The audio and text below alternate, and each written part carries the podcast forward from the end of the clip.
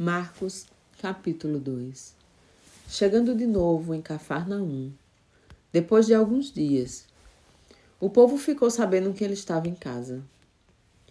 E foram tantos os que se aglomeraram ali, que já não havia lugar nem à porta, e ele lhes pregava a palavra.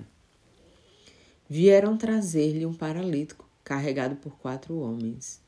Não conseguindo levá-lo até Jesus por causa da multidão, removeram parte da cobertura sobre o lugar onde estava Jesus e, por essa abertura no teto, baixaram a maca no qual se achava deitado o paralítico. Observando a fé que eles demonstravam, declarou Jesus ao paralítico: Filho, estão perdoados de ti os pecados. Entretanto, alguns dos mestres da lei que por ali estavam assentados, sentados julgaram em seu íntimo: Como pode esse homem falar desse modo? Está blasfemando. Quem afinal pode perdoar pecados a não ser exclusivamente Deus? Jesus imediatamente percebeu em seu espírito que era isso o que eles estavam urgindo urdindo, e lhes perguntou: Por que cogitais desta maneira em vossos corações? O que é mais fácil dizer ao paralítico: Estão perdoados de ti os pecados? Ou falar: Levanta-te, toma a tua cama e sai andando? Todavia, para que saibais que o Filho do Homem tem na terra autoridade para perdoar pecados, dirigiu-se ao paralítico. Eu te ordeno, levanta-te, toma tua maca e vai para tua casa. Então ele se levantou e, no mesmo instante, tomando sua maca, saiu andando à frente de todos, que estupefatos glorificaram a Deus, exclamando: Nunca vimos nada semelhante a isto. Uma vez mais, saiu Jesus e foi caminhar na praia. E toda a multidão vinha ao seu encontro e ele os ensinava. Enquanto andava, viu a Levi, filho de Alfeu, sentado à mesa da coletoria e o chamou: Segue-me.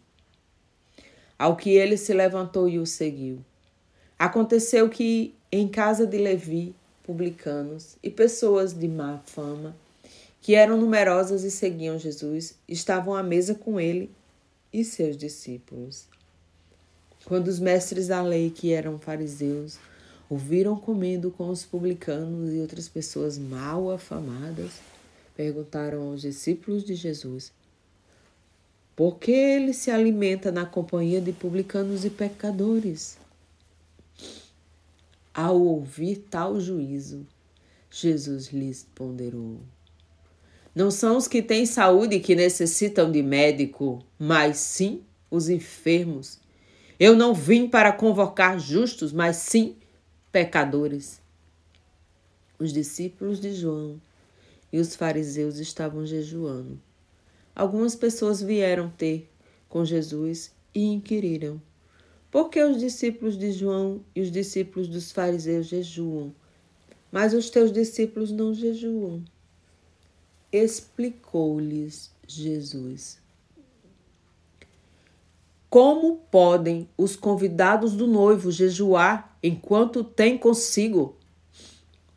Contudo, virão dias quando o noivo lhes será arrancado, e então, nessa ocasião, jejuarão.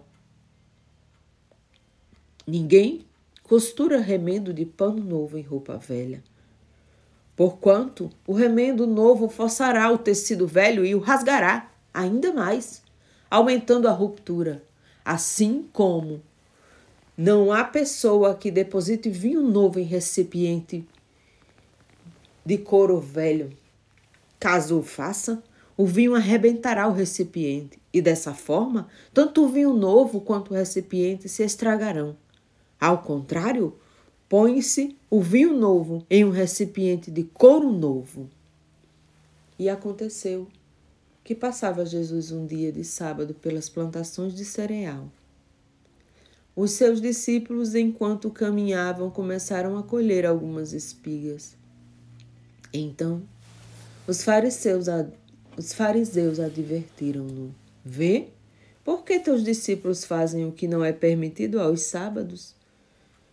Mas ele esclareceu: Nunca lestes como agiu Davi e seus companheiros quando sofreram necessidade e tiveram fome? Na época do sumo sacerdote Abiatá, Davi entrou na casa de Deus e se alimentou dos pães dedicados à oferta da presença, que somente aos sacerdotes era permitido comer, e os ofereceu também aos seus companheiros.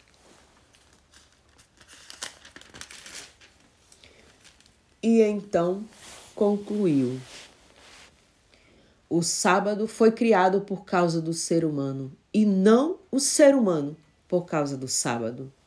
Assim sendo, o Filho do Homem é Senhor, inclusive do sábado.